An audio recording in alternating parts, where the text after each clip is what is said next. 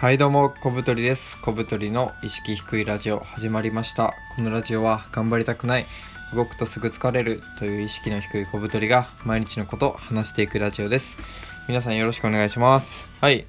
今回はですね第168回目幸せな人生を送りたい人必見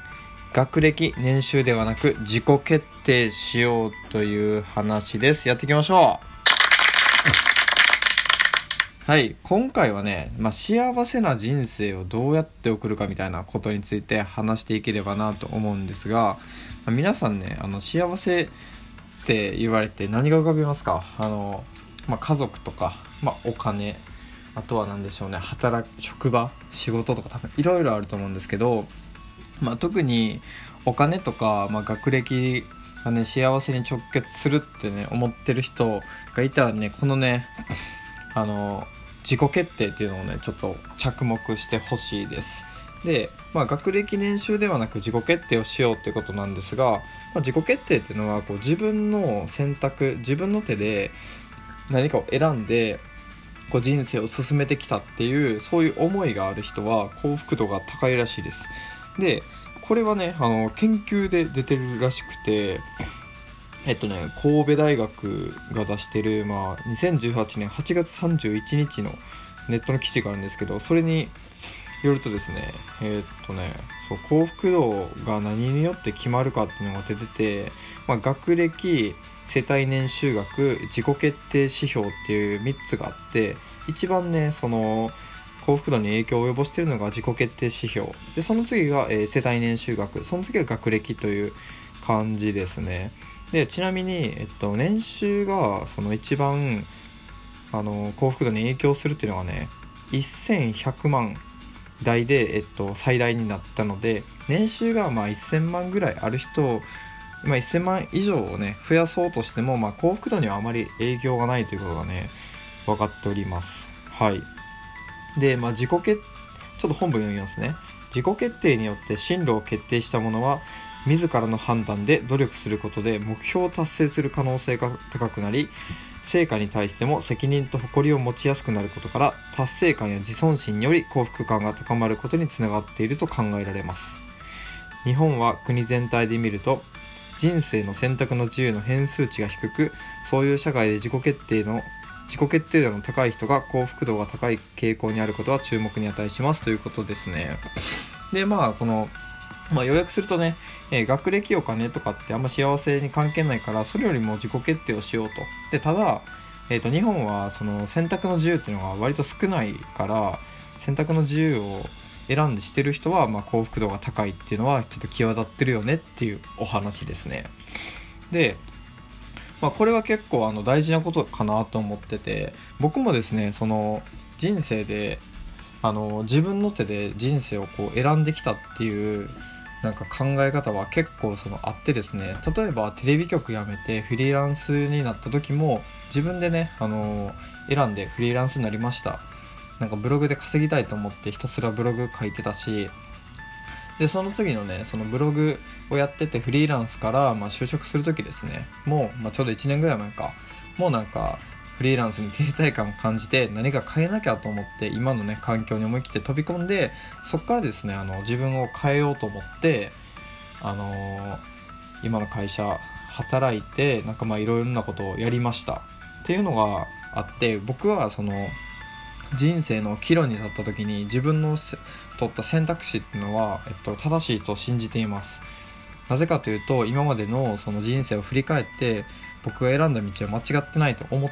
ってるからですね。まあその自分が選んだからその正解にすべく責任を持って行動してるっていうのも大いにあるとは思うんですけどとはいえねその自分が選んできたことっていうのは信じてますね。っていうことがあって僕も結構この自己決定っていうのは、まあ、人生幸福度に影響を及ぼすんじゃないかなっていうのをねなんとなく感じてます。でまあ学歴とか年収とかっていうのをまああのこれって何かっていうと他人とのあの比べるものなんですね。例えば学歴もその日本にね学校が一つしかなかったらもう偏差値とか生まれないじゃないですか。もうそこが全てなんで。じゃなくていろんな学校があって、まあ、いろんなね偏差値っていうのがあるので学歴が高いとか学歴が低いとかっていう、まあ、差が生まれるんですよね。で例えば年収もなんか全員が一律でね例えばベーシックインカムで月まあベーシックインカムは7万とかって言われてるんですけどまあ月ね7万日本国民全員がもらってたら人の年収とか気にならないじゃないですか。なので学歴とか年収っていうのはあの比較するもんなんですよね。で比較っていうのはあの幸せを遠ざけるって言われてるんですよ。なぜならその比較をしていくと、まあ、キリがないからですね。例えば年収が300万から500万に増えた人がですねなんかこう満足するかって言ったら多分満足せずに、まあ、さらに上を目指したりとか1000万になったらもうもう上には上がいるんで年収なんて。もうキリがないんですよね。っていうのをひたすらひたすら追っかけてしまうことでその幸せっていうのを遠ざけてしまうので、まあ、こういうね学歴とか年収とかって、まあ、比較対象になるものはあまりこう着目しない方がいいっていうふうに言われてますね、まあ、これがさっき言った学歴年収ではなく、まあ、自己決定しようっていうことにもつながってきます。で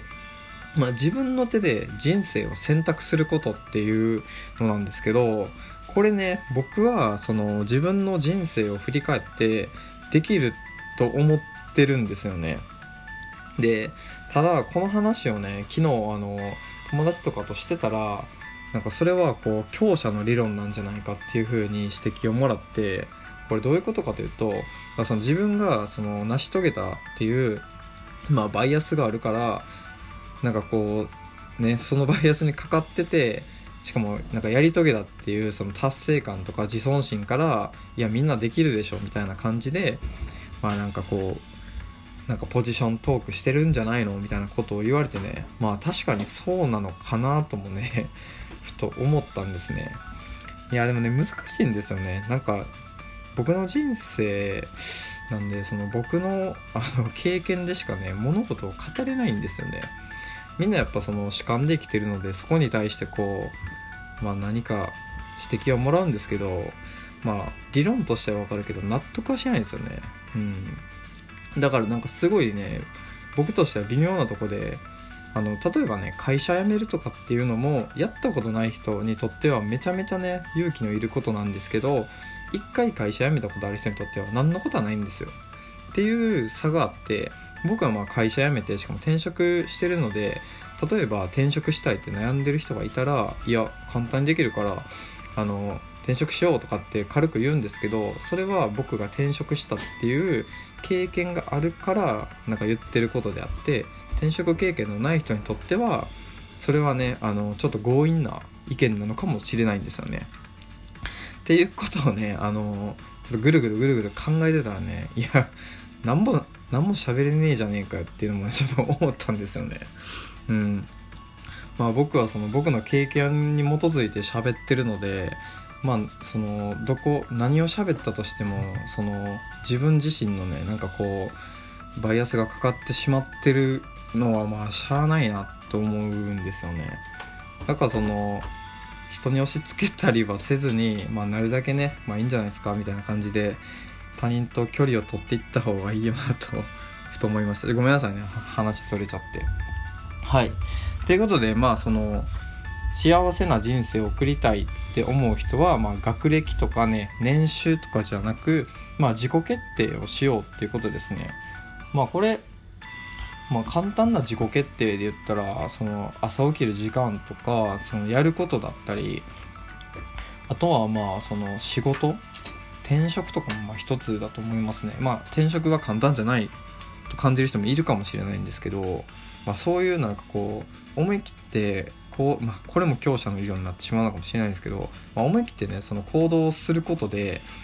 まあ、そのいい結果にしろ悪い結果にしろ、まあ、そこは自分で選んだっていうねの納得感が持てるのでそれを積み重ねていくことで、まあ、自分がねこう人生のなんかこう舵を握ってるみたいなことが思えるようになると思います。僕はそのフリーランスやってみてでフリーランス合わないと思って辞めて会社員になって